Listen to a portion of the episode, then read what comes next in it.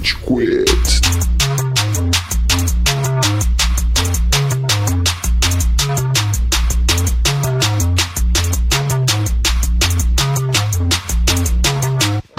Fala galerinha do mal! Tá começando mais um episódio do Rage Quit, o podcast mais passivo-agressivo da podosfera brasileira. Meu nome é Estevam e hoje a gente tem aqui o Góis. E aê, meus companheiros do sindicato!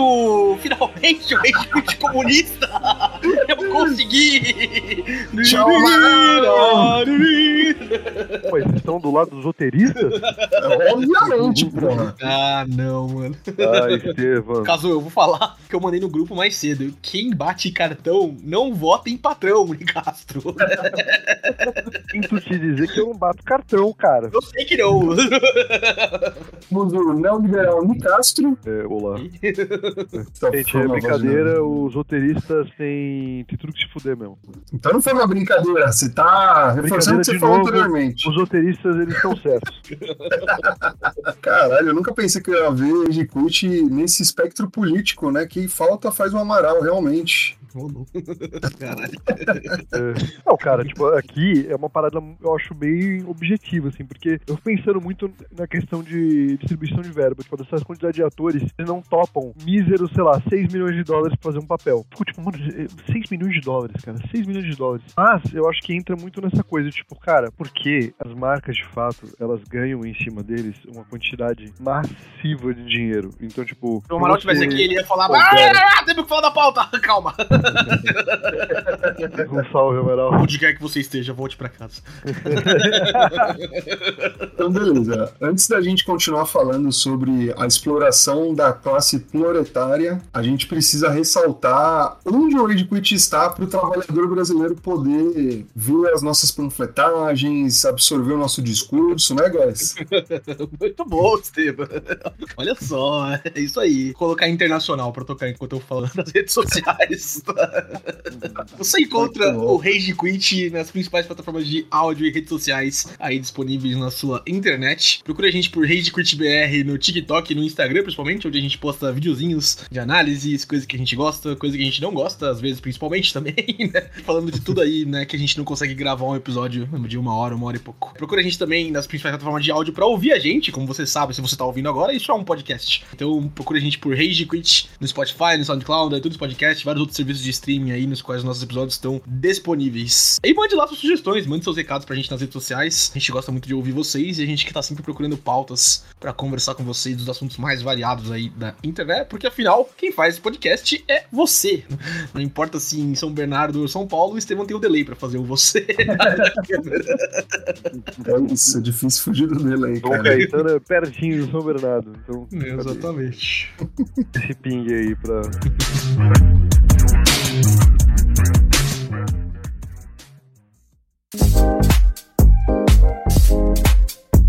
Tá na hora da gente falar de um assunto que vai evocar aquele meme do cachorrinho lembrando da guerra, né? Lembrando dos helicópteros de fundo, lembrando dos traumas.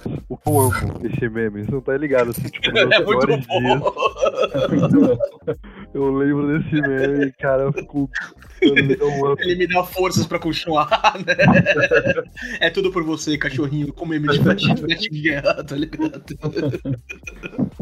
Vamos falar da greve dos roteiristas dos Estados Unidos, que se iniciou no dia 2 de maio, e hoje a gente tá no final de maio, né? E a greve perdurou, tá perdurando, e a previsão é que ela dure muito mais, inclusive, talvez até passando da greve de 2007 e 2008. Mas vamos lá, vamos falar da greve em si, porque por enquanto ela tem uma estimativa de prejuízo de em torno de 2 bilhões de reais, pelo que eu vi em algumas matérias e por meio de alguns youtubers. E ela tem um perfil bem diferente da greve de 2007 e 2008, a gente vai entrar mais no detalhe na sequência, mas o que mais chama atenção é que uma das reivindicações é a questão do salário. Então, pô, enquanto a gente vê produção de streaming desembolsar milhões de dólares e várias novas produções serem anunciadas à torta e à direita, nos últimos anos, proporcionalmente, o salário dos roteiristas de forma geral caiu 14%. Então, essa discrepância foi um dos pontos que fizeram com que essa greve fosse iniciada. Além disso, a gente vai discutir no decorrer do episódio, mas muita greve é pautada pautada na questão do streaming, né? Porque hoje em dia é muito diferente a forma de produzir conteúdo de quando os roteiristas trabalhavam especificamente só com cinema ou com canais de televisão. Então, hoje em dia tem muita gente sobrecarregada, então tem poucos roteiristas para o volume de trabalho, ou seja, os roteiristas que atualmente trabalham têm que se desdobrar muito. E a condição de remuneração é diferente também. Então, os roteiristas, se antigamente eles tinham, né, a gente tinha aquele formato de séries, por exemplo, de uma média de 24, 22 episódios, hoje em dia a gente tem episódios que vão até 10, né, por temporada de série no streaming. A gente mudou muito o formato e isso fez com que os roteiristas que antes tinham um tempo, né, de contrato, por exemplo, 10 semanas, 9 semanas, agora muitas vezes eles são contratados por episódio. Então, ah, para três episódios o valor é X. Falta algum tipo de garantia nesse sentido, né, para continuidade do trabalho desses roteiristas. Mas antes da gente entrar mais em detalhes, eu queria saber de vocês como foi quando vocês receberam essa notícia, né? Tipo, caralho, greve de roteiristas. Qual a primeira coisa que vocês pensaram quando essa notícia veio à tona? Eu tentei lembrar né, do que estava acontecendo antes, né? A gente só viveu uma dessas greves, né? Até agora, em 2007, 2008. Daqui a pouco a gente fala disso. De início, assim, eu não pensei muito, né? Eu nunca tinha pensado nos roteiristas, apesar da gente acompanhar Oscar, né? A gente sabe das categorias, né? De sindicatos. O WGA, Screen é, Writers Guild Award, é, Association. É, isso, Award é o prêmio. O SGA, né? Todas essas categorias aí que votam pro Oscar, eles também são sindicatos, né? Eles não são só categorias que escolhem os melhores filmes, né? A gente, né, às vezes não dá essa importância pra categoria como a gente tá assistindo no dia a dia, né? Nos episódios semanais aí das coisas que a gente acompanha, nas coisas que a gente maratona também, né? Acho que a gente vai sentir os efeitos disso no próximo ano, ou nos próximos meses aí, como o pessoal de 2008 sentiu na greve de 2007, né? Que durou 22 semanas, né? E acabou afetando muitos shows que a gente gosta, né? De início, assim, que me passa pela cabeça, mas efeitos eu acho que a gente ainda vai demorar um pouquinho pra sentir. É, tipo, a primeira coisa que eu pensei foi uma coisa bem primeiro pensamento que surge, assim, do tipo, pô, as coisas vão atrasar, que coisa, sabe? e em seguida eu fiquei pensando, tipo, ah, mas isso pode ser bom. E aí a segunda coisa foi, caramba, será que AI tem a ver com isso? Porque né, a gente tá muito com esse tema em voga e, bem, tem um pouco a ver, não é inteiramente sobre isso. Acho que o primeiro fator é uma questão de distribuição, na verdade. Mas AI, tipo, entra nesse assunto e eu acho que vai ser um assunto que vai ganhar espaço. Com certeza. Sim. É, e, meu, quando eu vi essa notícia, e assim, a gente fica muito tendencioso por manchete, né? A primeira coisa que eu vi foi, pô, chat GPT, inteligência artificial. Então a primeira coisa eu achei que, caralho, os caras já estão começando a usar, não necessariamente chat GPT, mas inteligência artificial para ajudar na criação de roteiros da série e tal. E aí, à medida que eu fui pesquisando pra gente poder gravar, cara, eu vi que assim, o chat GPT é uma das reivindicações, né? Mas longe de ser a única, não é nem um décimo das reivindicações, porque tem um documento, né? A greve começou no dia 2, porque no dia 1, um, a WGA que o Góes mencionou fez uma solicitação, né? Levantou aí para a Associação dos Estúdios algumas reivindicações, né? Levantou algumas, e aí no dia 1 um, eles tiveram essa devolutiva de que os estúdios praticamente cagaram, assim. A gente vai entrar em detalhes. E aí no dia 2 eles anunciaram: não, então beleza, não vai ter negociação, greve. E cara, em 2007, 2008, se eu não me engano, a WGA levou acho que oito propostas, algo em torno disso, até que chegasse em uma resolução. Então, assim, isso vai se estender, tá ligado? Porque o problema é. aqui é mais profundo do que o, o, que a gente viu no passado, aparentemente. É uma outra dinâmica, é, é, é assim, o buraco é mais embaixo, aparentemente, né? A greve de 2007, 2008 tem até algumas raízes, né, que vão explicar um pouquinho da greve de 2023 agora. Né? Acho que é um bom momento pra gente entrar nesse ponto, né, Estevam, se você me permite. Sim, é diferente. Bora. Vamos lá, então. É, cara, aqui, né, eu acho que entra aquele meme do Harry Potter, não sei que vocês não são Potterheads como eu, mas tem aquele meme do Harry Potter conversando com o Sirius, você acha que vai ter guerra? É, parece bastante como da outra vez, tá, ligado? Né? É. E, e, acho que essa é um pouquinho da sensação. Eu tenho na Engag até hoje no celular. Eu consumo, acho que uma quantidade bem acima da média de memes. Eu nunca vi. Caralho. ok. Seu Potter hater. Talvez esteja muito focado na comunidade de Harry Potter. Vocês têm que entrar na barra Harry Potter do Gang lá. Não, tipo assim, se fosse Hogwarts is not safe anymore, eu acho esse meme ótimo. Não, é, não, é, não tá nesse nível de, de popularidade. ok. Segue, segue o filme. Fica um meme nichado aí pra mim, então. Bem, a última grande notícia que a gente viveu, a gente talvez nem tivesse consciência pra saber disso quando a gente tava acontecendo, né? Mas foi em 2007. Ela começou em novembro de 2007 e ela começou porque. Eu não sei se é o caso dessa, Estevam, talvez você esclareço depois, mas a cada três anos, né, a WGA, o Sindicato dos Roteiristas, como a gente já falou, eles entram em contato com a Associação de Produção de Televisão e, e Motion Pictures, né, de cinema, e eles têm que negociar um novo contrato básico que serve para fomentar a base dos contratos dos roteiristas, né, nesses tipos de produção. E dessa vez, né, os termos do lá em 2007, os, as demandas do sindicato não estavam se acordando com os termos propostos pela Associação de Produção. Por isso, né, mais de 12 mil roteiristas lá em 2007 pararam as atividades. Eles reivindicavam aumento nos valores residuais nos direitos de DVDs. É, era 0,3%, se eu não me engano, e aí eles queriam 0,6%, um aumento de 100%, né, mas né, em relação à continuidade de, de passagem de episódios e filmes em mídia de DVD, que na época era bastante relevante. Né? Sim. Exato, exatamente. Não sei se vocês sabem disso, tem essa visibilidade, mas os departamentos de home entertainment era DVD, direitos de TV, direito de tudo, assim, desde passar no avião até você colocar esse filme, sei lá, na TV aberta, por exemplo. Era um, um setor, em termos de movimentação de dinheiro, muito maior do que cinema. Não, completamente justificável mesmo, né? A gente uhum. sabe que ó, tem filmes aí que só sobrevivem por causa de lags em TV, né? E de é, DVD, essas mídias físicas, as mídias de, de casa aí, como o Caso acabou de falar. Mas enfim, além disso, a gente tinha também a definição da jurisdição do sindicato sobre produtos televisivos como animações e reality shows, né? Que não estavam na jurisdição da WGA. E a compensação financeira sobre o que eles chamavam na época de new media, que é o que vai desembocar na greve de hoje, né? Que era a distribuição de conteúdo digital, que era muito emergente na época, mas que hoje tá dando muito pano pra manga, né? Então essas eram as principais é. reivindicações de 2007, estão desembocando aí na greve de agora, mas que afetaram muito produções que a gente gostava, e ainda gosta hoje em dia, né? De coisa que a gente fala. A gente fala dessas produções daqui a pouquinho, e aí essas reivindicações, o caso falou dessa parte de DVDs, né? Essa parte de reality shows e, e animações eu não sabia. Reality shows é muito interessante porque a gente pode ter a falsa impressão de que não é roteirizado, mas às vezes você tem alguns que realmente, assim, um formato tipo Big Brother não é roteirizado, mas mesmo assim, no episódio que a gente vê na TV, tem um poder de edição muito grande. E aí os, os, caras, eles veem o que tá acontecendo e eles criam um fio narrativo. Então, tem roteiro, por mais matéria bruta ela não seja roteirizada. Agora, você tem um monte de outros reality shows que, tipo, você tem é, uma estrutura muito mais, entre aspas, roteirizada, situações que você expõe os seus participantes e tudo mais. Uhum. Isso não ser coberto, assim, pelo, pelo comitê é muito doido, realmente. É. Eu entendo pra caramba em 2007 eles fazerem isso. Não, total. E é legal também, né, que, tipo, como não era coberto pelo sindicato do, dos roteiristas, né, teve uma explosão gigantesca de reality shows em 2007 e 2008 pra suprir a demanda de shows que não estavam passando enquanto a greve tava rolando. A gente vê muito isso hoje latentemente, né, a Netflix produz reality show pra caralho, né, tem toda hora, assim, um reality show de bolo, reality show de fazer vídeo. É, exatamente, um monte de coisa, né, então foi uma é. tendência latente aí o, da produção americana. É, exatamente, um monte de coisa, tá ligado? Então, mas uma parada que eu acho que vale a gente citar, porque assim, tanto a greve de 2007 2008 quanto essa atual, quando rolou, eu, eu, não sabia exatamente como funcionava, tá ligado? Tipo, pô, o quão forte é a associação, o quão forte é, é, são, é, é, a organização de todo mundo. E assim, em Hollywood, não só Hollywood, porque eles dividem entre East Coast e West Coast, mas assim, os roteiristas dos Estados Unidos, primeiro, é, não todos são associados à WGA, então assim, a grande maioria é, não todos Então assim, pô, você não é associado, você não precisa necessariamente seguir a cartilha, e eles têm uma cartilha muito bem organizada, que depois eu vi, né, de tipo, o que você pode, o que você deve fazer, não deve fazer, enfim. Mas se esse roteirista trabalhar durante esse congelamento aí de atividades, ele não deve nunca mais ser associado à WGA. Então, assim, pô, se é roteirista quer trabalhar, você trabalha. Se você for associado, você é desligado. Se você não for associado e quiser vir no futuro, você não pode. Então, sim, tem esses pontos. Diretor barra roteirista, porque muitas vezes a gente vê em filme, a indicação é, se for associado,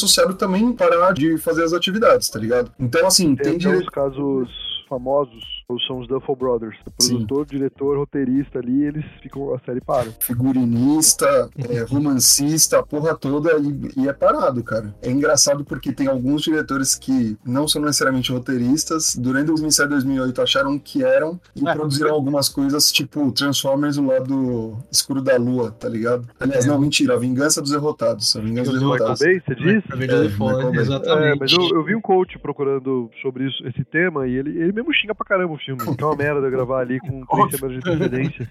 Isso é muito doido também, tipo, às vezes a gente tende a pensar que a produção de um filme acontece de parte eh, de maneira muito segmentada. Então você tem a pré-produção que envolve você criar o roteiro, chegou o roteiro, vai lá pro set e tipo, você grava o que tá escrito. Sim, não é desse jeito. Não, não. É mesmo. Não, a, a, tem poucas séries que, tipo, o ator ele realmente fala palavra por palavra que tá escrito. Uma delas, que é bem notória, e também ela foi afetada, nesse caso, positivamente até pela greve dos roteiristas, Breaking Bad. Cada bomb, cada pitch que o Jesse fala, aquilo está no roteiro. Mas isso é uma exceção. De forma geral, os roteiros eles são muito vivos. Eles mudam pra caramba. Então, assim, você precisa ter essa força-tarefa ali de roteirista. É. Eles fazem essas alterações em loco, quase. A gente pode começar falando de Breaking Bad, então, né? Que acho que é o único caso positivo que a gente vai ter da greve 2007-2008 aí, né? É, que eu achei, acho que sim. É, eu também. For too long, we have been pushed around and ridiculed. It's time to strike! Breaking Bad estava previsto pra ter nove episódios na primeira temporada, né? Ela começa bem em 2007, 2008 ali, quando a greve dos roteiristas estava rolando. Inclusive, essa greve, você não falou, né? Uma greve... Ela não foi a mais longa da história, mas é a mais longa que a gente viu. Ela teve 22 semanas, ela foi até março de 2008, se eu não me engano. Um dos motivos dela acabar, além do cumprimento de algumas demandas, é porque o Oscar tava pra começar e a indústria não pode parar na parte do Oscar, né? E aí a galera deu uma aliviada nas posições lá. Mas enfim, Fracos. é... Exato. Breaking Bad é uma das... Acho que talvez a única exceção de uma série que que acabou tendo resultados positivos, né? Com a greve. Tava ali na primeira temporada de 2007, ela era pra ter nove episódios. E das mudanças que a gente teria, né, com dois episódios a mais, que ela acabou tendo sete na primeira temporada, era primeiro a morte do Jesse, né, o que mudaria completamente Nossa. o rumo da série, né, eu não consigo ver Breaking Bad sem o Jesse, né, até o final. E o Walter White, né, o Mr. White já seria Morte do descoberto, também. morte do Hank também, é verdade, e o Mr. White já seria descoberto como Heisenberg logo na primeira temporada. É, loucura. Exatamente. Cara, assim, tipo, óbvio, a gente ia ver, né, como é que essas coisas iam levar o, o segmento da série nos próximos anos. Mas, mano, seria completamente outra coisa. E como Breaking Bad é uma obra perfeita, tá ligado? Eu não vejo como seria melhor, né, se essas coisas tivessem acontecido, né? O que, que vocês É. acham aí? Pô, é perfeito, assim, eu acredito pra caralho no Vince Gilligan, tá ligado? Depois de ver Better Call Saul ainda, que ele tem uma premissa, assim, ela acaba sendo menos atrativa, assim, do que Breaking Bad, né? Breaking Bad você tem essa, o pitch elevator, assim, é literalmente um professor de química Breaking Bad, assim, fazendo essa transformação, Uhum. é, e se transformando nesse Warlord, sei lá como a gente chama. Warmonger. Warlord não, né? O Crime Lord. E Better Call Saul não, não, não tem exatamente isso, assim, como um prequel, né? Do tipo, você vê a derrocada de um advogado, mas parece menos chama é, atrativa. Mas, cara, eu acho Better Call Saul até melhor do que Breaking Bad. É pra fantástico. outro episódio. Pra outro episódio. o ponto aqui é, mano, esse cara é foda. Tipo, eu, eu não vi ao caminho porque eu não quero manchar É, a não- imagem da, não- dele na minha cabeça. Não assisto. Não, mano, eu pode quero sem medo. Dito isso, mano, o caminho que. Que não dá nem pra falar pra você ouvir o episódio de El Caminho, porque a gente não fala de El Não tem Caminho. nada a ver com Exato. caminho. É bem isso, mano.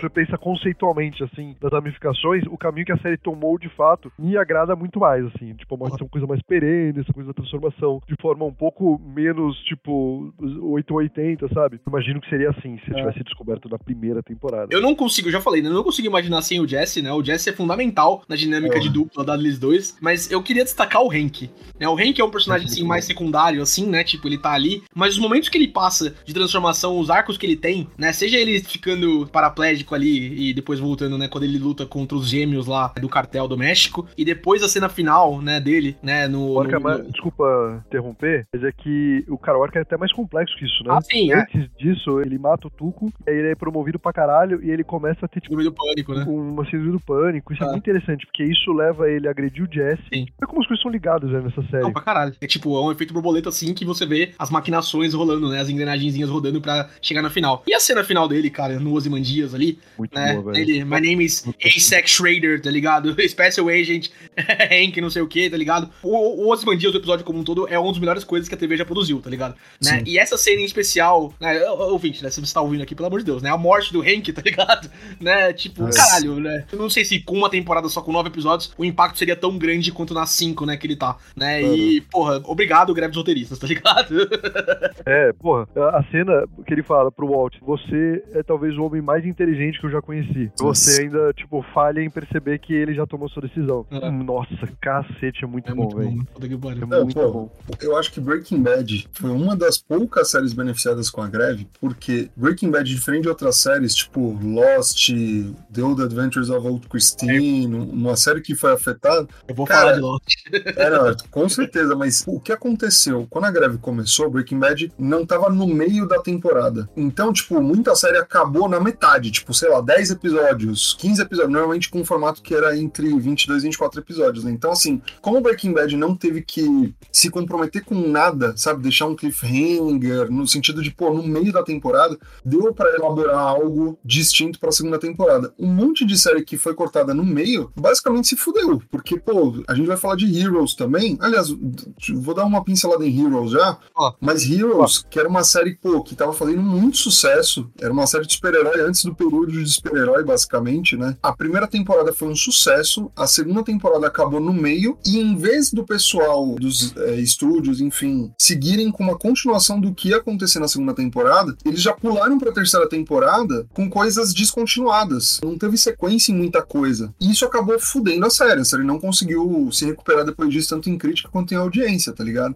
Então, assim, eu acho que teve impactos diferentes de séries por conta disso. Quando você tá no meio um processo criativo, porque assim, pô, enquanto o roteirista escreve a série, não é, não é assim, o roteirista escreve toda a série e depois é produzida do começo ao fim de acordo com o que ele fez. Os roteiristas fazem uma base, mas enquanto o roteirista escreve alguma coisa hoje, daqui três dias vai ter a gravação. Então tem algumas adaptações, não é tudo 100% feito, né, com antecedência. E esse ritmo acabou ferrando muita série, porque, pô, quando você tá no meio disso e você quebra, depois para você recuperar tudo aquilo que estava sendo feito e a falta de paciência dos estúdios também, tipo, não, peraí, aconteceu a greve, vamos com calma agora, né, vamos recuperar algumas coisas, ou vamos colocar um delay, né, não, vamos esperar passar um pouco mais para que alguns ajustes sejam feitos, enfim. Todo mundo já quis, né, com uma ânsia absurda, porque é o que o Góis comentou. Foi uma época de reprise e reality show. Então, quando acabou a greve, todo mundo queria o mais, mais rápido possível ter novidade. E isso acabou fudendo muita produção. É, eu acho que algumas coisas assim que tem que ser levadas em consideração. Do tipo, pensa no tempo que você gasta hoje em dia com o seu lazer. Antes você não tinha a, a riqueza de jogos de videogame, por exemplo, que são Game as a Service, que eles são virtualmente infinitos. Você não tinha YouTube, que você podia ver eh, por eh, uma caralhada de coisa. tempo coisas não roteirizadas que foi criado por um maluco ali, ou ver, tipo, o TikTok do Rage Quit, que, que cria vários vídeos ali. É, não tinha isso à disposição. Então, É. tipo, a dependência da TV, é, a instituição TV, ela, ela era ainda maior, tá ligado? Então, Ai, bota muita fé com o que você tá falando aí, do tipo, cara, as pessoas queriam ver novidade. Então, eu acho que as, as pessoas sentiam uma ansiedade muito grande pra começar. Pequeno salto pra essa daqui, eu acho que essa daqui, eu vejo ela sendo mais beneficiada do que o aconteceu em 2007, sabe? Em 2007 a gente tem um caso isolado, que é o Breaking Bad. Eu acho que a de 2023 a gente vai ter mais coisas que seriam beneficiadas por conta desse negócio que a indústria tá passando hoje de, tipo, criar muito conteúdo de soltando, assim, sabe? Uhum. Vai dar uma desacelerada. Falando de Heroes um pouquinho, cara, eu acho Heroes, a primeira temporada, muito boa. Realmente muito boa. É boa, que né? no finalzinho já da primeira temporada, os caras foram percebendo, né? Tipo, cara, o negócio que a gente tem aqui é muito bom, muito precioso. A galera gostou muito desses personagens.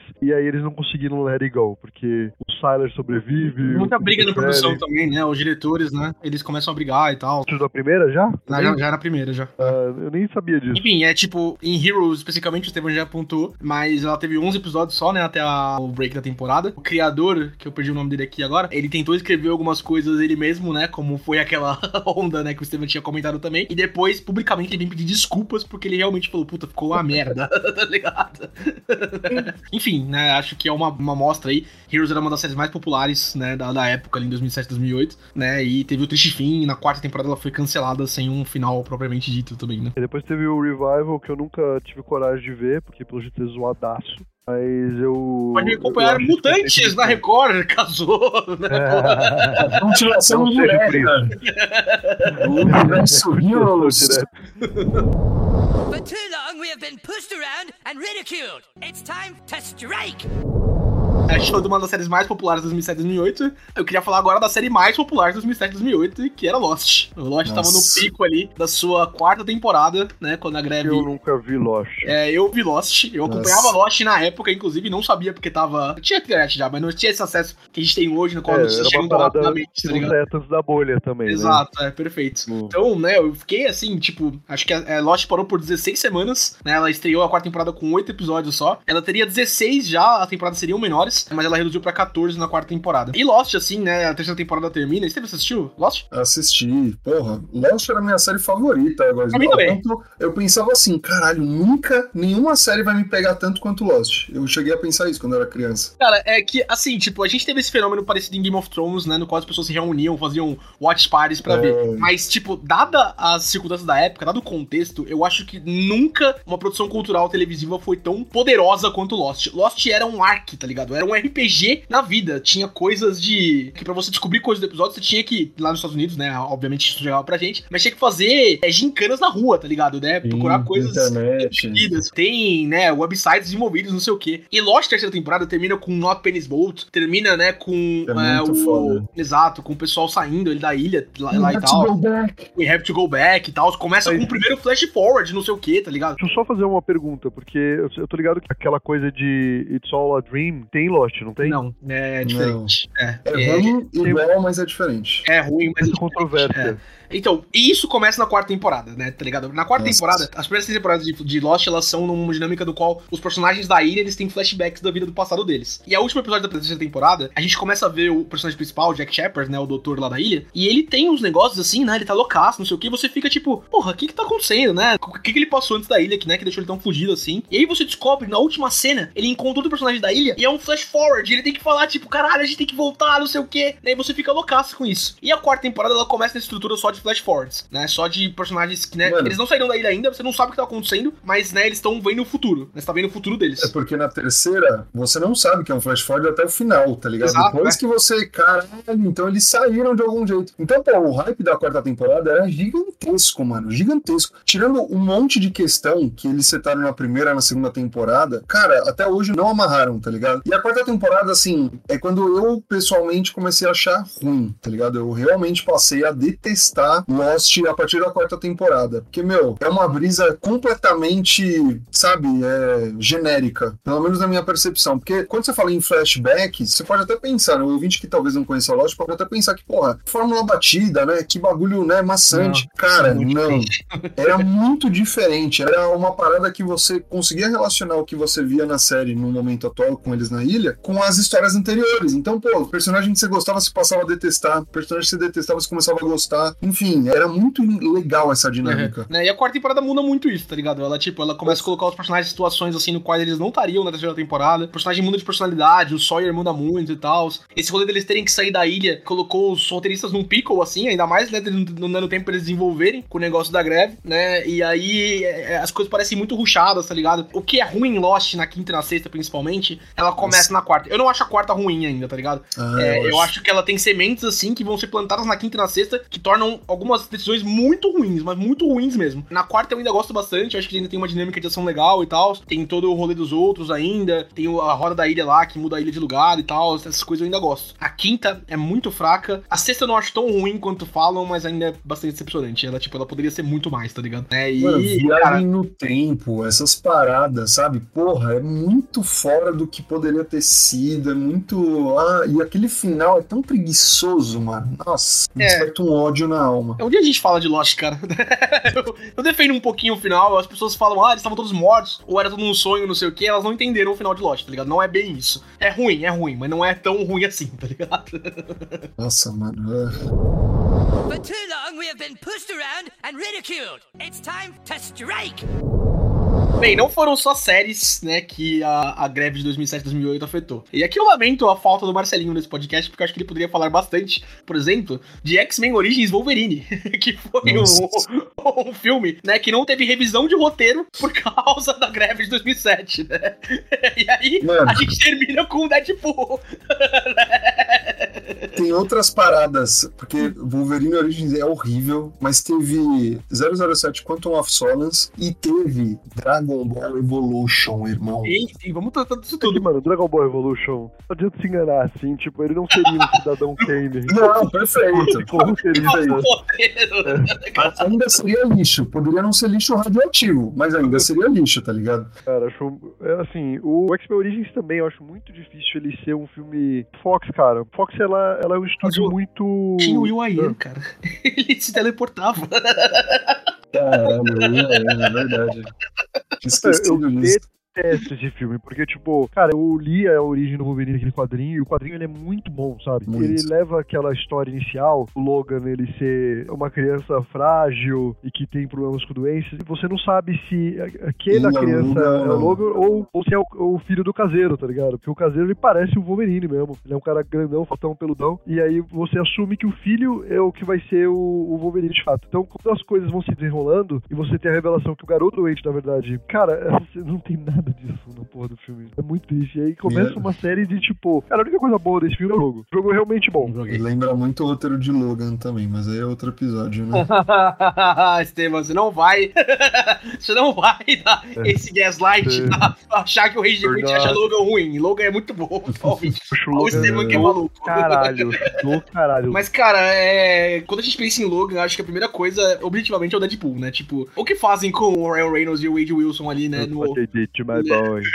Exato. é, assim, desrespeitoso, né? Tipo, infelizmente, né, o Ryan Reynolds teve a chance de se retratar, né, anos depois, 10 anos depois, quase, com a produção dele de Deadpool, né, que ele teve que vazar, basicamente, pra conseguir produzir. O Deadpool é. bem óbvio, mas o que me deixa muito triste nesse filme é o Gambit, tá ligado? Nossa. O, Sim. o, a, mano, essa interpretação do Gambit é a interpretação mais ridícula que eu já vi de um personagem de X-Men. Talvez o Apocalipse também, né? Mas o, o Gambit, principalmente, cara, é tão ruim que eles não conseguiram encaixar o Gambit em nenhuma produção pra Depois fora da mídia de quadrinhos depois disso, tá ligado? Tipo, Ficou um tempão ali no. no Jason. Tatum. é o Sha- Shane- era o Shane Tatum, né? Era o Shane Tatum, né?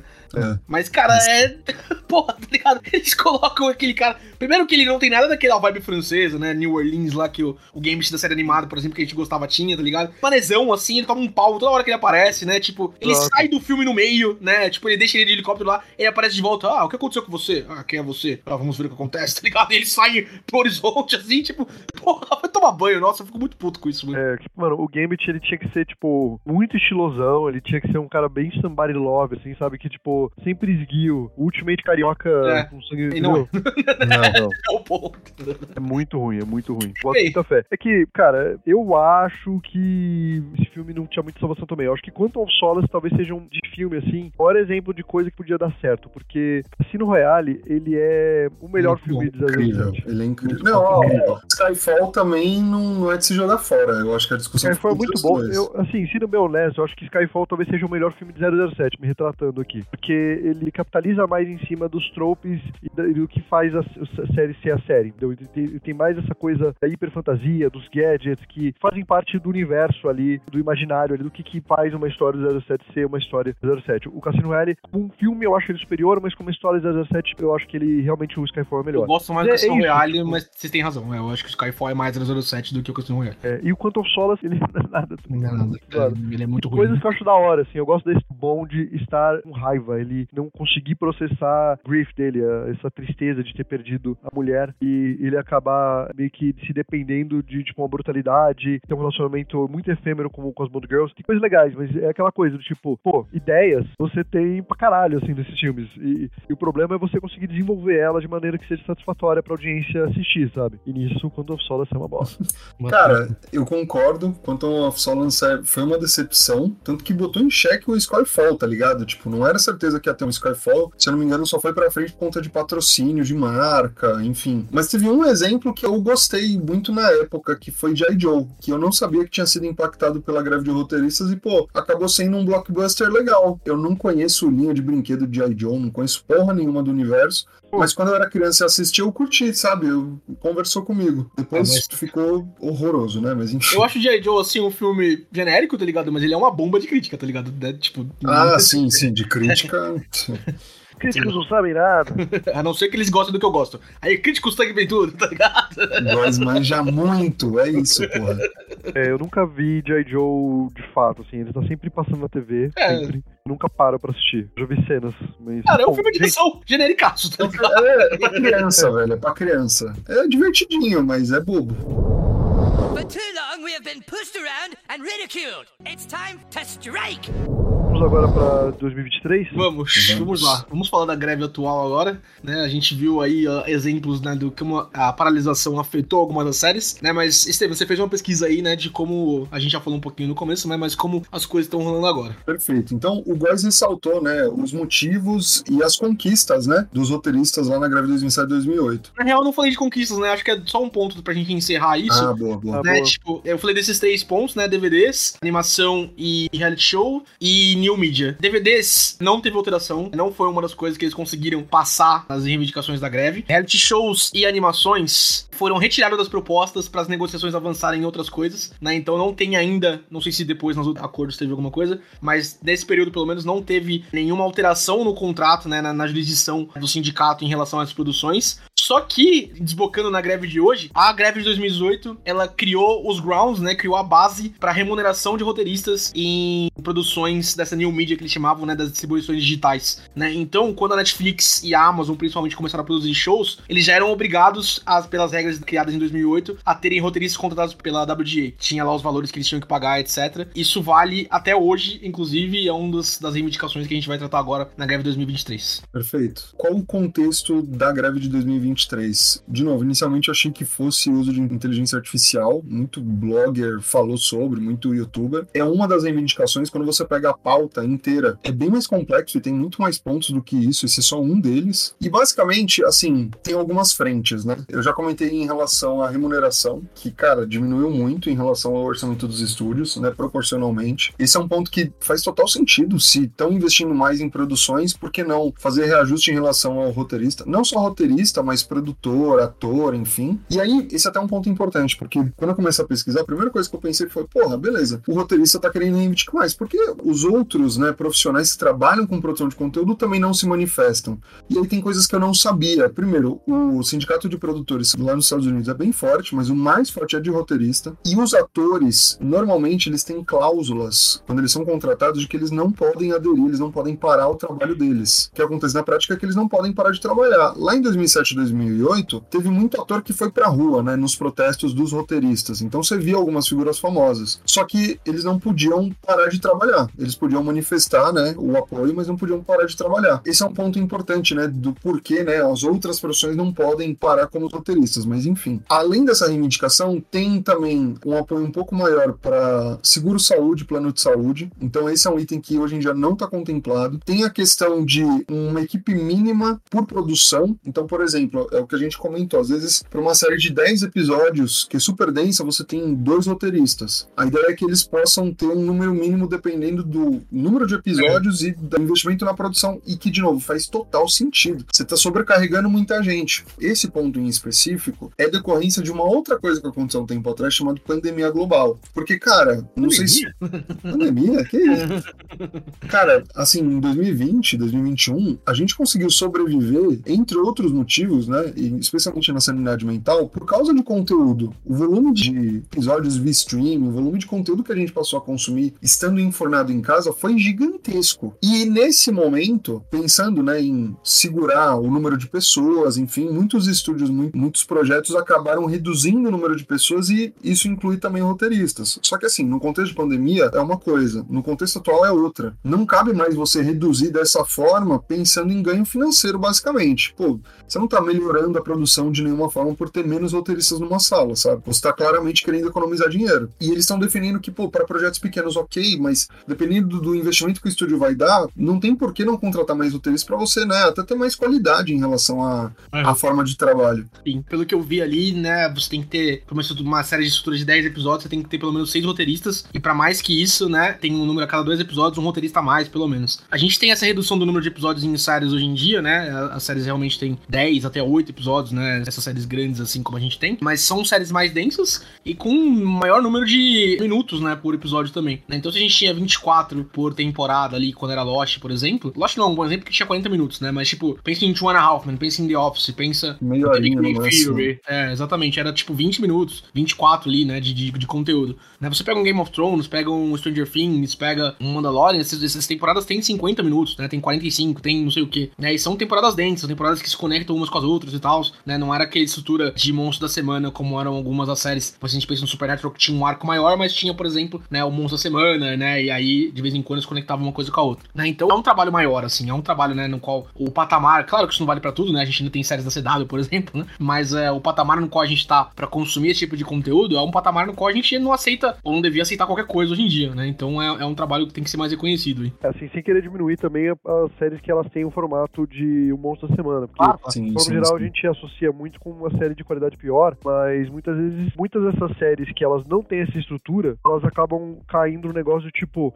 o que está atrás da porta, sabe? É. Então, Mystery Box, elas, elas ficam muito dependentes no Mystery Box. E aí você tem algumas outras séries que são atuais, elas usam a estrutura que hoje em dia não é nada tradicional de um monstro da semana, e elas são surpreendentemente bem escritas. Aí o maior exemplo que eu tenho é o Poker Face, que é do Ryan Johnson, que tem a estrutura de um monstro da semana, é uma série altamente bem produzida, bem escrita, muito interessante, mas você tem essa estruturinha do tipo, cada história ela meio que tem um começo, meio e fim, e um arco maior que ele vai andando de pouquinho em pouquinho enquanto os episódios vão passando. Vantagem desse formato para as greves é justamente você pode trocar de roteirista, tá ligado? Justamente porque as coisas não são tão interligadas. É que o trabalho do roteirista em si, ele vai ser mais fácil ou não, mas é uma coisa do tipo, quando você tem um arco que ele vai se amarrando, se faz mais necessário o uso do mesmo roteirista, entendeu? Eu acho que de certa forma você acaba se protegendo, você enquanto roteirista se protege ao usar essa estrutura. É Isso que eu quero dizer, entendeu? Uhum. E aí entra numa outra reivindicação deles, Nicastro, que é hoje em dia a forma de contratação e remuneração é diferente da de 2007 e 2008. Então você tem um esquema muito parecido com o Uber, no sentido de, pô, eu vou contratar esse roteirista para um episódio. Você não tem um, um mínimo, né, em relação a tempo de contrato que é efetivamente seguido pela indústria. E esse é um problema, porque, sabe, quando você entrega um trabalho pensando em um episódio específico, o resultado é um. Quando você tem uma visibilidade um pouco maior e até uma garantia, né, em relação a, pô, remuneração, trabalho mesmo, é outro. Então, tipo, esse é um ponto que eles batem forte, assim como a questão da compensação. Eu não sei se vocês sabem, o roteirista ele tem uma participação em relação à exibição de episódio, né, foi o que o Nicasso comentou, só que tem serviço de streaming que tá tirando do ar algumas séries, alguns episódios, por conta do Ah, sim, formato de economia. e, cara,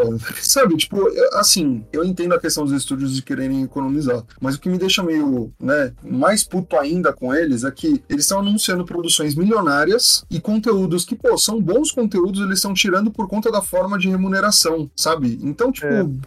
Mais complexo que isso. Tipo, é uma parada que envolve até redução de imposto fiscal. É por que, que o Batgirl não. Bat- Batgirl? Batwoman? Por que, que algum Batgirl, desses. Bat-Mulher, é, Batgirl, eles não foram lançados? Tem a questão, tipo, até de imposto e, e de catálogo, e você tem sim essa questão de residual. E eu acho que o problema, na verdade, também tem a ver com a detentora do direito. Por exemplo, a Warner, ela detém o direito de Friends. Cara, a Warner cobra uma nota pra você ter Friends na sua plataforma, entendeu? Então, às vezes, uma solução não é nem a distribuição de verba pro roteirista, sabe? O buraco tá mais embaixo, assim. É uma, tipo, alguém está embolsando uma quantidade surreal. Cada ator de Friends embolsa uma caralhada de dinheiro por ano, assim, só de residual, e eles não são roteiristas. Então, o meu ponto é: é caro ter Friends na sua plataforma? Faz sentido monetário, às vezes, tirar Friends da sua plataforma? Talvez, mas não é porque o roteirista não tá recebendo o bolo dele, entendeu? Porque, cara, tipo, é, é todo um maquinário dessas séries ali. Eu acho que o, o ponto mais interessante de você falar disso não é nem, tipo, os executivos estarem tirando as séries, mas é falar de cases de sucesso de séries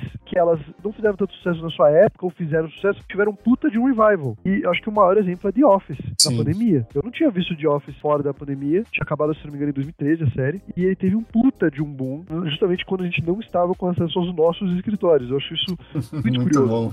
É assim, tipo, The Office foi muito grande na época dele, né? Realmente teve um boom Foi, foi. gigantesco agora na pandemia e tal, mas ele já foi muito grande na época, então... Mas acho que o que o Estevam trouxe não é só essa questão de séries antigas de sucesso que são retiradas da plataforma por causa dessa questão de distribuição de direitos. Anunciou a Disney no total, né? Mas a Disney Plus anunciou uma grande quantidade de retirada de conteúdo na semana passada ou no começo dessa semana, não me lembro. Uma das produções que tá nessa, né, não deve ressoar com ninguém aqui, mas pra pessoal mais velho ressoa, é aquele Willow, né? O Willow que era um filme, se eu não me engano, dos anos 80 ali, da Lucas é, e tal. no Isso é. Que teve um revival aí, né? Com uma série produzida agora 2023, ou final de 2022, não me lembro também. Com uma série aí com 7, 8 episódios, né? Que foi recebido bem pela crítica e pelas pessoas que gostam da API, né? Da propriedade visual de Willow. Não ressoou com um grande público, né? Porque não é um, não é um Star Wars, não é, né? Não é, tipo, é um negócio legal de 30, 40 anos atrás, mas não é um negócio gigantesco, né? Como são essas outras propriedades intelectuais, né? E deu seis meses da produção da exibição de Willow, Disney falou, é, legal, tirou do catálogo e nunca mais vai existir, né? Willow pra você assistir, a não ser que eles decidam colocar de volta na plataforma, né? Um grande problema desse tipo de mecânica de streaming que a gente tem hoje é a falta de mídia física, né? Pra gente conseguir acompanhar essas coisas, né? Você não consegue, não tem um DVD de Stranger Things, tá ligado? Não tem um, Blu-ray de Stranger Things pra você comprar e ter na sua estante hoje em dia. Então, talvez tenha, né? Mas, tipo, essas séries de hoje em dia, né? Tipo, você não vai achar Rings of Power, você não vai achar Mandalorian pra comprar no mercado físico, assim, oficialmente, e ter eles na sua estante. Né? Só Então, até abre um parênteses e eu não sei se vocês já viram a teoria de que Stranger Things é alterado determinadas coisas. não é uma teoria, é Primeira real. temporada- É, tem, tem coisas alteradas, assim, comprovadamente. Eu, eu vi um vídeo que mostrava que não era, que era tipo, um- enfim, uma brisa. Mas o fato é que essas alterações elas podem acontecer. E de fato, agora que a gente não tem, tipo, esse registro físico, você acaba eh, dependendo ou de pessoas que piratearam de alguma forma, e por isso que a pirataria é muito importante pra preservação. Inclusive, Corrente, corrente, a própria pirataria, tá? Não, a, a pirataria nesses Tem casos, comigo no Zelda caralho, 4K, pau no cu da Nintendo. é, é um registro histórico, mano. Pra você não perder. Olha isso, olha o que é a pirataria hoje em dia, mano. Pra você não perder a chance de poder conferir conteúdo, porque o streaming não vai querer exibir daqui a um tempo. Caralho, mano. Exatamente. É, você tem bastante razão ali com relação a essa série. É que o Willow ele pegou a galera meio de surpresa, mas acho que a maior agressora disso é a HBO Max, agora só Max. É. A quantidade de série que foram criadas exclusivas para o lançamento da plataforma, os caras foram tirando, porque tipo o Willow ele tem essa coisa do tipo, pô, ele foi bem recebido, pô, ele é uma IP que fez muito sentido na década de 80, revival, pá. E aí porque não ele- a gente não tem visibilidade. Isso é um grande ponto inclusive para essa greve. A gente- os próprios roteiristas, os próprios produtores, às vezes não têm visibilidade do sucesso da parada que eles fizeram Sim. faz na plataforma. Tem o Seth Rogen, por exemplo, que é, enfim, um comediante bem famoso, e ele é ator, mas ele também é produtor e escreve uma cacetada de coisa. Você já falou de várias coisas e fala, cara, é muito curioso você ver que, tipo, eu não tenho ideia se a minha série, ela tá, tipo, a- atingindo bilhões de pessoas. É. A falta de visibilidade, e eu acho, se a gente tivesse que chutar, é que se eles não estão contando, porque eles estão sendo altamente beneficiados. Porra, com certeza.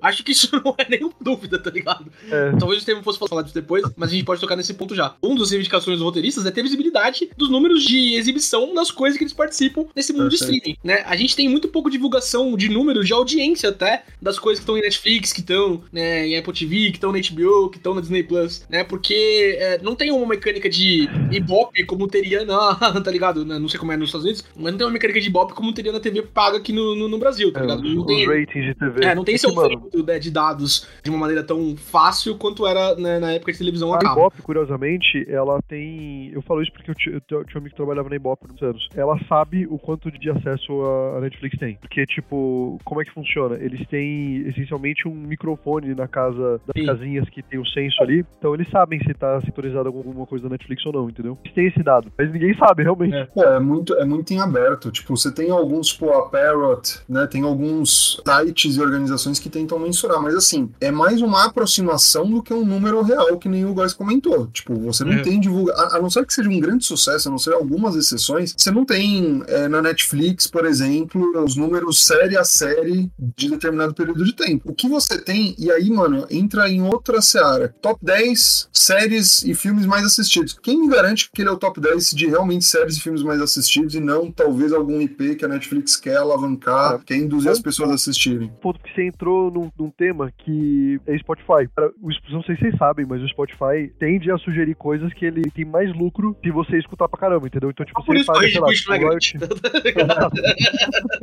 Então, tipo, e isso é muito curioso, porque é um negócio que ele acaba sendo complexo. Do tipo, geralmente quem cobra mais é uma Taylor Swift da vida. Então, tipo, ao fazer isso, ele está dando mais espaço ao independente. Só que não é pelo bom coração dele. É puramente porque, tipo, o cara ele cobre por view menos, entendeu? Então, é mais, financeiramente, é mais interessante pro Spotify recomendar esse cara, entendeu? E talvez o streaming faça isso mesmo. Do tipo, pô, eu não vou recomendar essa série aqui que, tipo, eu não produzi, eu não. Entendeu? Porque, tipo, eu não ganho tanto com isso quanto que se- se- com essa série que eu produzi, que eu tenho muito mais. É, Uhum. um share muito maior. Interessante pensar nisso. Exatamente.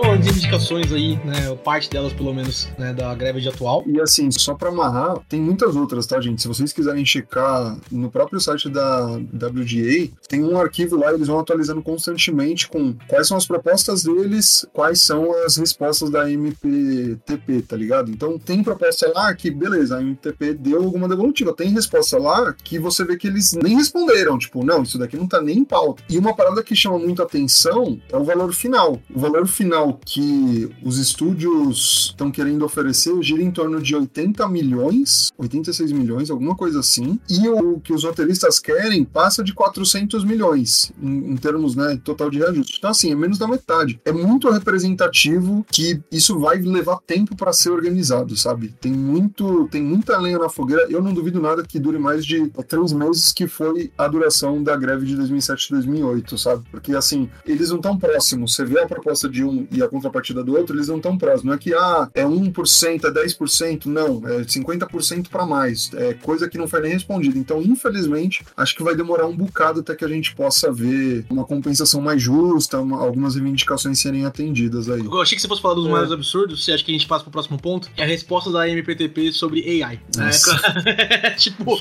é uma das reivindicações aí, né? Tipo, a gente vai entrar nisso especificamente agora. É o ponto do Caso, né, Caso? Mas a gente fala do uso de AI na produção de roteiros para essas produções, né, que a gente tem aí cobertas pela WG. E a resposta dos estúdios para essa reivindicação foi basicamente: não, mas os roteiristas querem usar inteligência artificial, tá ligado?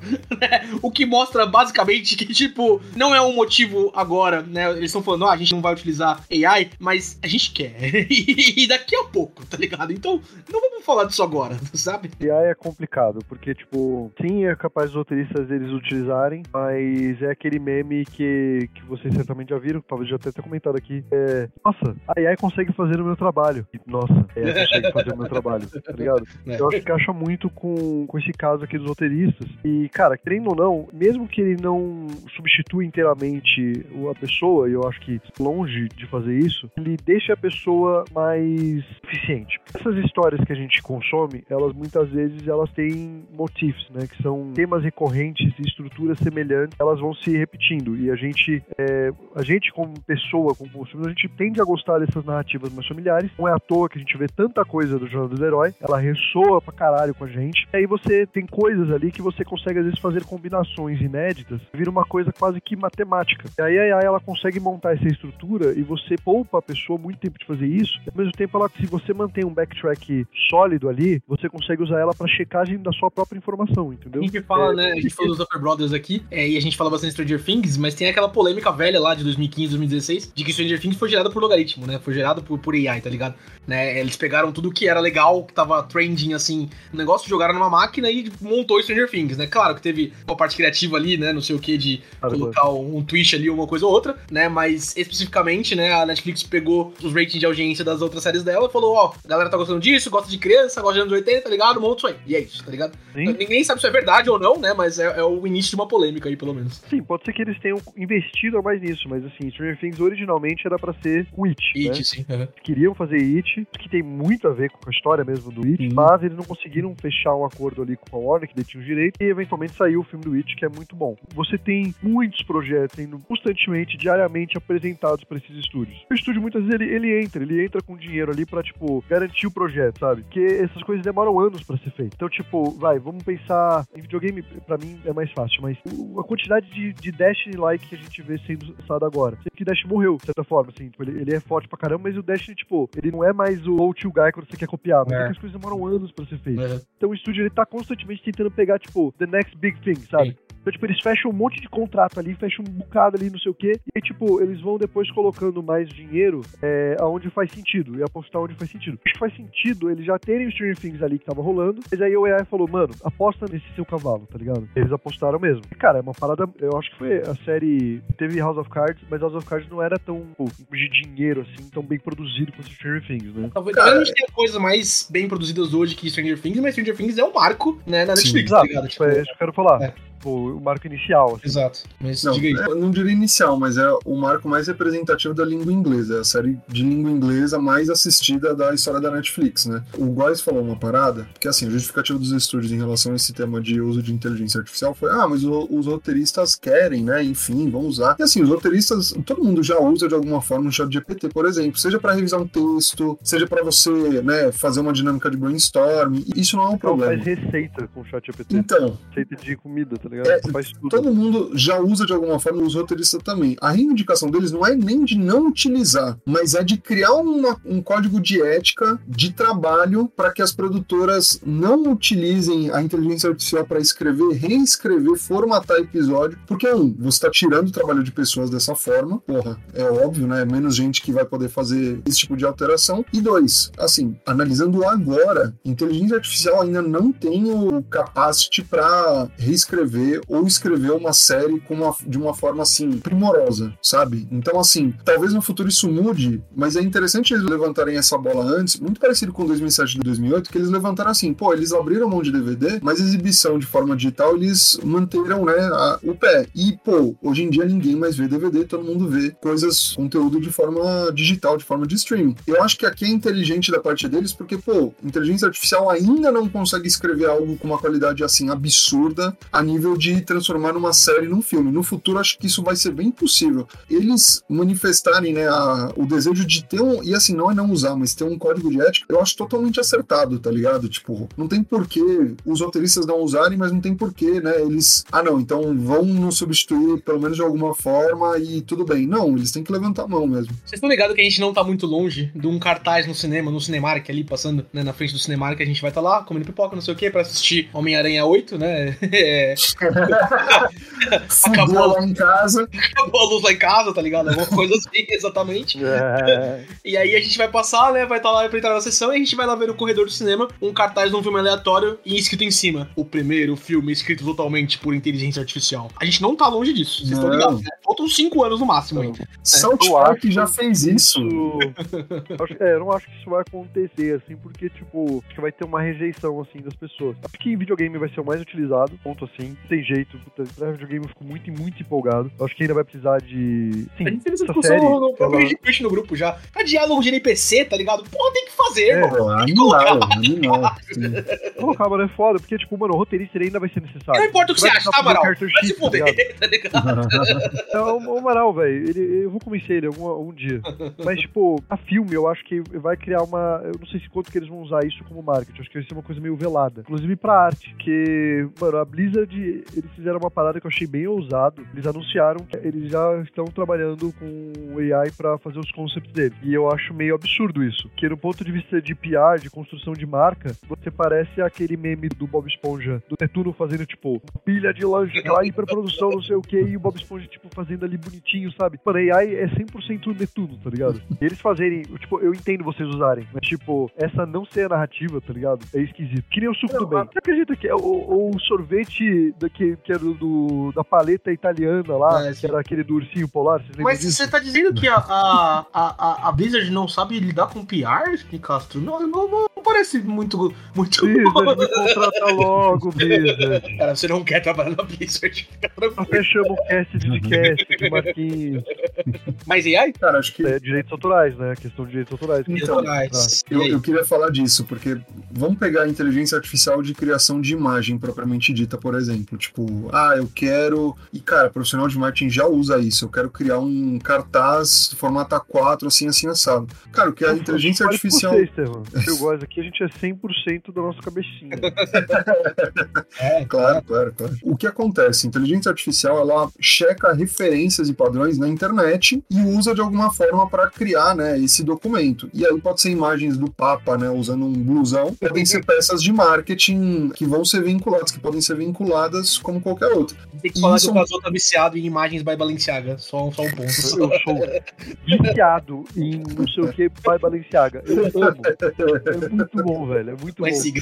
Então, mas, cara, isso é um problemaço, porque por enquanto, eu acho que no futuro a gente vai ver algo nesse sentido, mas por enquanto, beleza, a inteligência artificial checou o trabalho lá do Nicastro, lá como designer na internet, e não adaptou tudo, óbvio, mas adaptou uma parte. Primeiro, não dá pra saber como as inteligências artificiais atualmente fazem isso, qual o padrão que elas usam, quais referências elas levaram em consideração e, por consequência, o pessoal que cria alguma coisa na internet acaba não sendo monetizado. Então, pô, meu trabalho foi usado como inspiração e acabou não sendo levado em consideração no desenvolvimento de determinado projeto. Então, tipo, os roteiristas, de novo, estão certos em criar um código de ética nesse sentido. Porque, na teoria, eu vou pegar os mil melhores roteiros aqui de filme de guerra. E aí eu vou pedir pra minha inteligência artificial criar um, um roteiro de filme de guerra primoroso com base neles. Beleza, como eu vou monetizar todos esses autores, né, que tiveram trabalhos levados em consideração? Então, tipo, pô, faz total sentido você ter algum tipo de controle, né, para que as pessoas sejam devidamente compensadas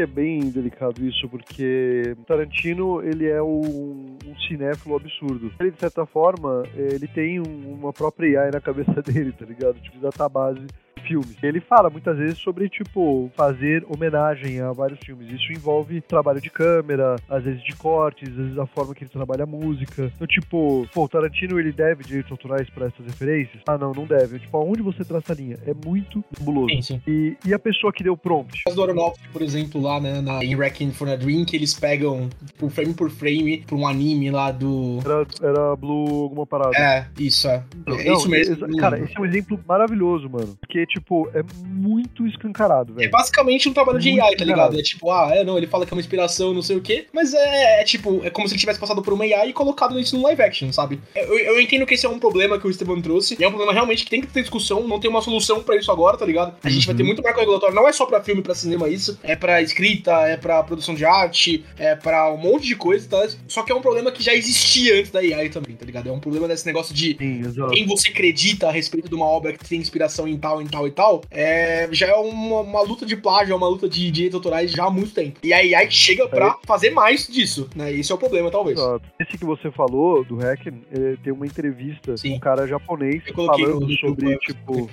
Mano, é triste, velho, porque o cara ele morreu, tipo, sei lá, 46 anos, câncer de não sei o quê. Pobre. E ele nunca recebeu, tipo, é, exato, nunca recebeu prestígio. É muito doloroso. E, pô, você tem também o caso da Netflix mais recente, 1899. Lembra disso? Uma série dos meus criadores de Dark. É, falando que eles copiaram os quadrinhos de uma brasileira. E a brasileira que foi lá, tipo, falando, nossa, eu tô muito puta, não sei o quê, vieram falar comigo, não sei o quê. Tipo, na moral, quando você vê uma análise mais aprofundada, você vê que, tipo, mano, não tem nada a ver, tá ligado? Ah, tô eu duvido muito que eles tenham, inclusive, tipo, visto as referências, porque no fim das contas eles trabalham com alguns ícones mais iconoclastas, assim, da nossa cultura, tipo, pirâmide, uhum. pirâmide invertida, olho com pirâmide, que é um negócio que, tipo, beleza, é, realmente quando você compara lado a lado dessa forma e você formata desse jeito, parece que é muito piado, mas no fim das contas, tipo, são coisas que são motifs que a gente, né, de novo, a gente acaba trombando com eles. Pirâmide invertido deve ser algum sketchboard ali de algum Mangekyo Sharingan, tá ligado? Por exemplo. Padrão Lotus. Cara, Rei Leão né? Rei Leão totalmente quibado aí daquela uhum. história Kimba, o leãozinho, sei lá, né? Então, enfim, a gente o tem isso. Branco, né? É. Rei Leão é Hamlet, tá ligado? É, Hamlet, é. Total. Tipo, imagina o prompt que você colocar. Mistura, tipo, Hamlet, só que substitui com uma história de reino animal e usa como referência essa animação aqui japonesa. Perfeito. Aí cria o Rei Leão. Exato, é, é isso mesmo. For too long we have been pushed around and ridiculed. It's time to strike! Bem, pra terminar aqui, a gente tem um último ponto, né? A gente falou, o Kazuo deu o pitaco dele, né? De que talvez a gente tenha mais benefícios para séries é, das greves que estão rolando agora do que a gente tem em 2007 e 2008. É, eu tenho algumas coisas, assim, que me preocupam bastante. Eu acho que o Stranger Things pode se beneficiar, por exemplo, né? De uma pausa maior. Né? Eu acho que eles se colocaram ali. Essa última temporada, né? Tecnicamente aí de Stranger Things seria a quinta. Que não tem nem data ainda, né? Então é, a, a, produção pode ser delayed por mais tempo. Mas que eu acho que é bom eles terem esse tempo aí para decidir o que vai fazer. Vamos trazer o Edge de volta ou não como é que a gente vai ter essa guerra, né? Como é que vai ser o mundo dominado pelo mundo invertido a partir de agora e tal. Esse é um, um ponto positivo, talvez. Vocês acham isso também? Acho que pode ser um bom atraso pra Stranger Things? Ah, assim, eu já gostei muito da toda da última temporada de Stranger Things, sabe? Eu acho indiferente nesse caso em específico, porque o que eles fizeram de resgatar uma audiência considerável, né, na última temporada, uhum. pô, foi bem notório, sabe? Eu, eu vi muita gente que, assim, eu sempre gostei de Stranger Things, sempre assistindo. Nunca entendi o hate que Stranger Things sofreu em algum no momento. Acho que ficou muito mainstream, e aí o pessoal que é meio hipster falou, né, não é tão bom assim, sei lá. Mas o que eles fizeram na última temporada de resgatar muita gente, atrair público novo, porra, foi surpreendente. E eu não consigo imaginar um motivo de por que essa última temporada, final, seria distinta. Então eu acho que já seria boa de alguma forma. Não, não sei se vai ter um impacto positivo, sabe, nesse sentido, enfim. É. Agora, você tem alguma percepção, Nicasso? E no caso dos Duffel Brothers, como eles são os produtores executivos, eles não podem trabalhar, cara, eles devem estar, tipo, eh, trabalhando no roteiro deles e pensando e maturando e, tipo, fazendo essa ideia ela ficar, tipo, ainda melhor, entendeu? É nesse ponto que eu queria chegar. Tipo, nesse caso específico, em que os caras, eles são meio que obrigados a sossegar, não é o caso do Michael Bay, por exemplo. Michael Bay nos Transformers, você não tem roteirista, mas, tipo, o, o diretor, os atores, eles são uma célula separada, então a produção continua. E você faz uma bosta. No caso dos Duffel Brothers, você é obrigado a parar, Sim, entendeu? Eu acho que essa para obrigatória, com, em paralelo a AI, tipo, andando da forma exponencial que ela tá andando, eu acho que vai ser uma temporada fantástica, cara. Eu acho que vai dar saudades na gente, tá ligado? Forma que, tipo, às vezes a gente não tem com um ano de espera, de um ano pro outro, de um ano e meio pro outro. Com três anos, cara, porra, a gente vai ver aqueles atores realmente crescidos, tá ligado? O status quo mudou muito da outra temporada pra essa daqui. É. Eu acho que vai ser foda. Eu acho que vai ser foda. Boto muita fé nessa próxima temporada de Stranger Things. Animal. Uma temporada que não tem esse privilégio, esse benefício, entretanto, é House of the Dragon. A gente tem um certo medinho, eu tenho um certo medinho, de quando. É, medroso. Eu sou medroso. Eu sou medroso chorão, aparentemente. Definitivamente é chorão. chorão, eu sou bastante. Quando qualquer coisa de Game of Thrones sai um pouquinho do rail, um pouquinho do trilho, a gente tem a sétima e oitava temporada. Eu já não gosto da quinta e da sexta, né? Mas eu acho que essa é uma batalha perdida. Mas eu tenho medo de, tipo, qualquer leve problema na produção do mundo de Game of Thrones, ele gerar uma bosta completa como foi as últimas duas temporadas. A segunda temporada de House of the Dragon é uma temporada muito crítica pra história da série e ela já foi escrita antes da greve começar, né? O roteiro tava tecnicamente pronto. Só que as filmagens estão rolando agora, né? A gente tem esse rolê, né? De que tá tendo as filmagens, tá tendo a produção da série, vai ter a pós-produção depois. E a gente sabe que esse momento, é, a gente já discutiu isso ao longo do episódio, é um momento no qual podem haver alterações, podem haver. Tem que ter um roteirista ali pra falar, não, é, isso tem que estar sobre essa perspectiva, isso tem que mostrar isso aqui, aqui e ali, né? E por um momento da greve, a- as gravações começaram no, no late abril, então logo no período que a greve tava começando, a gente não vai ter um profissional roteirista acompanhando as gravações no set. E eu tenho um medo absurdo no nível de qualidade que isso pode gerar na próxima temporada. Não só pra House of the Dragon, acho que isso pode estar rolando outras coisas também. Rings of Power já falaram que, ah não, a gente vai escrever sem roteirista mesmo, o que eu não achei tão ruim, mas para pessoas que criticaram assim, pode ser tipo, ah, beleza, qual a diferença, tá ligado, né? Foda, Ah, isso é nerdola fedida, mano. Os caras são muito chato, caralho. Mas assim, eu, eu- eu concordo contigo, mas eu também fico preocupado por esse ponto, mas ao mesmo tempo, eu acho, posso estar completamente errado, mas eu acho que a Warner entendeu as duas últimas temporadas de Game of Thrones, tá ligado? Eu acho que eles entendem tudo que as decisões que eles tiveram na época acarretaram a série. Que, pô, ainda é uma das melhores da história da humanidade, mas não é a melhor, sabe? Tipo, tem muito crítico hoje em dia por conta daquele final. Eu acho que de alguma forma eles devem ter incorporado isso pensando em House of the Dragon para que esse tipo de fiasco não aconteça de novo. Pode ser um voto de fé que não vá se concretizar, mas. Eu acho que é mais um não, é a mesma que- Warner que faz. A mesma Warner que fez o Animais Fantásticos. Exatamente. Eu muita fé. Os caras não erram mais, velho. Eles aprenderam a lição pra sempre, tá ligado? Eu queria Coca-Cola. Nunca mais vai lançar um The New Coke. Mano, cara, eu acho que o Góis ele colocou essa série muito boa como contraponto de Stranger Things, que a gente vai ter, no long run, uma série que ela, essencialmente ela parou, então ela pode ser tipo um Breaking Bad ali que seja beneficiada com a greve, e uma outra série que ela teve que continuar ali com, né, é, trocar as peças do avião enquanto ele tá voando. Então, tipo, pode ser que, de fato, o produto final, ele seja muito afetado. Não sei se o George Martin, eu sei que é diferente, até o voltando para Animais Fantásticos, é diferente você escrever um, né, um screenplay que é de filme, de série, escrever um livro. Pode ser que o George Martin não tá como roteirista, mas ele tá acompanhando a série, pode ser que dê uma salvada, mas Ele pode ser que não. executivo, sim. Sim. Mas, é, assim, eu, de fato, eu ficaria com medinho ali com House of the Dragon. É, tem essa questão do livro, claro, é que Fire and Blood, no qual ele se baseia, não é um, um livro narrativo, né? Ele é um livro de documentação histórica, né? Então tem esse problema. Mas, de qualquer jeito, a presença do George R. R. Martin, e devia ter escrevido a porra do livro dele, não participando de showzinho em HBO, Pô, Góis, ele é novo, cara. Tá suave. ah, não tem problema no coração, ele não é obeso, né? Tipo, tá tranquilo, né? Ele tem 102 anos. Exato. Cara, o pior é que não é tão velho assim, ele tem 60, tá ligado? Tipo, Ele tem 60? exato, só que ele tá muito estragado, mano. Não, Acho que tem não, não, 65, Góis, isso tá Mentira, mentira, peraí. Mano, não pode ser. Ele tem 74 anos, Góis. Ah, tá. Então perdeu, perdeu. Caralho, que isso. Ainda assim ele tá mais novo do que eu achava, mas 60 ia ser loucura, porra. Mano, a gente não vai ver nem a pau o final de Game of Thrones. Cara, não fala isso, pelo Tá amor de que Deus. pariu, São Góis. 13 anos! pariu. E acabando esperando essa porra, tá ligado? Mas, ô, ô, que merda. Guys, a gente tá falando de séries impactadas, eu tava pensando aqui que tem uma forma positiva da inteligência artificial, cara. Sabe o que poderia acontecer? Não, mas tem uma, uma que vai agradar mais o Góis pelo que a gente conversou agora recentemente. Ih, Cara, e, e se a J.K. Rowling vendesse os direitos e umas novas produções do mundo de Harry Potter fossem com base que ela já fez? Ou seja, é uma atuação indireta dela. Não tem a questão transfóbica, mas ainda tem Não, o senso de universo. Harry Potter sem transfobia não é Harry Potter. né? Aí, aí vai pegar esse ponto, tá ligado? Eu sinto te dizer. É, cara, isso vai rolar, Estevam, com certeza. Isso vai rolar. Ai, caralho. É que assim, a próxima produção grande de Harry Potter vai ser a série, né? E ela vai ser um, tipo, um rewrite dos livros, tá ligado? A gente já falou disso várias vezes, né? Não vou nem ficar gastando tempo nesse ponto. Mas a Warner tá desesperada, né? Com os- as questões de valores descendo, etc. Eles vão escrever o livro numa série, tá ligado? E todo mundo vai aplaudir, todo mundo vai amar. Eu odeio essa ideia, mas eu vou assistir e vou gostar, porque eu adoro os livros de Harry Potter, tá ligado? Né? E, então eu acho que pra gente Você ter tá considerando que eles vão fazer um bom trabalho. Calma, Góis, você tá queimando o largado. Cara, é que se eles escreverem linha por linha do roteiro e colocarem na, na série, tipo, o pessoal vai gostar, tá ligado? Tipo, enfim. É, pra gente ter produção de É. AI pra Harry Potter, talvez em jogo, talvez em outras mídias. Acho que nos próximos anos aí. Porque acho que essa parte de produção de conteúdo audiovisual, tá ligado? É, vai estar muito focado na série nos próximos 10, 12 anos, pelo menos. Então. Cara, a Warner ela detém o sistema que é patenteado. E eu lembro quando foi é, lançado pela primeira vez, que é o sistema Nemesis que você tem no, no Shadow of Mordor, é, que foi que a galera pensou, caralho, esse é o futuro de jogos, que ele consegue criar narrativas muito pessoais e traça ali uma narrativa com, com as características com base é, nos seus atos. Então, se você morreu com o cara, tipo, com arco, ele vira um general que ele, ele se especializa Uhum. usando o arco e ele fica, tipo, se achando pra cima dos caras, falando que, tipo, ele matou o, o cara lá, entendeu? Então, tipo, E aí eles cagaram A Warner, ela detém- War. É, é esse é o ponto.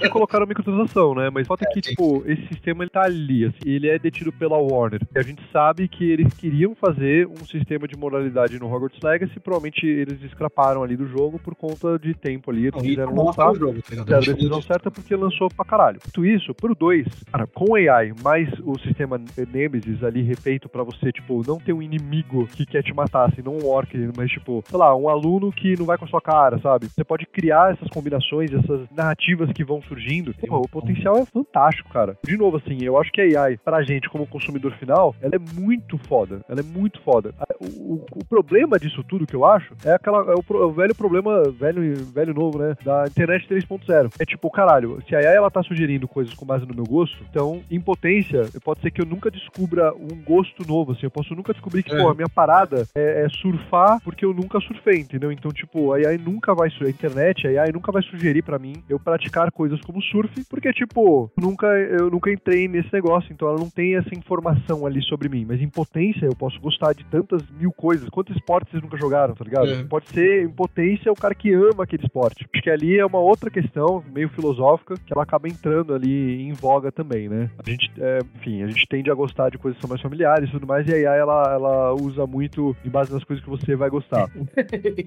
Bem, dito isso, né, a gente ainda vai ter muitos dobramentos. A greve aí dos roteiristas, né, em Hollywood e outras praças aí nos Estados Unidos. Se eles não têm uma solução, não é o rage quit. A gente só pode ver o que vai acontecer nas próximas semanas e meses aí. É, e ver como é que isso vai afetar, né, as coisas que a gente gosta, como já afetou coisas que a gente gostava anos atrás aí, como é que as coisas vão rolar. Como eu falei no começo do episódio, eu acho que a gente vai sentir esses efeitos, né, no, ou no, no final do ano, ou a partir do ano que vem. E é isso, wishful thinking, né, acho que o, o lema desse episódio é wishful thinking, torcer pro melhor. Vamos ver o que vem por aí, não dá pra saber ainda. Outro meme de cachorro. Mas... e você, ouvinte, como você acha que esse strike, essa greve vai afetar não só essas séries que a gente citou, mas outras que você está acompanhando? Fala com a gente via o Instagram, via e-mail, se você descobrir qual é o nosso e-mail, via qualquer uma das redes que o Guy citou no início do episódio, porque a gente quer conversar, a gente tá carente, ou a gente quer brigar também, pode ser um dos dois. Fala com a gente, ouvinte, a gente vai estar aguardando de coração aberto e punho fechado. Muito bom. Tiveram uns amigos ali do Lucão que, tipo, começaram a escutar o Rage Quit também. E aí o cara falou. Ele... É, o cara falou, mano, o episódio do Rage Dome me deixou com raiva em alguns momentos. Eu falei, tipo, tipo, é isso aí, cara. É, é, raiva mesmo, eu intenção. tenho raiva do Góis até hoje. O, é Agostinho o nome do, do carioca que tá no grupo lá, né? É, É, ele, ele- No dia que você não tava na parte, você tava nos Estados Unidos, ele entrou. Ô, você que é o Góis? Eu sou, sou. Ah, eu dei uma risada. Porra, como que você não botou em Elden Ring, ô caralho? Eu tô até aqui. não tem um, um dia de paz, né? Porra, todo dia isso, bicho, tá ligado? Outro bem. É o esqueleto atrás de você, cara. Eu adoro esse filme. Bem, ouvinte, vem encher nosso saco também. Por essa semana é isso. Até semana que vem. GG. Falou, pessoal. Abraço, galerinha.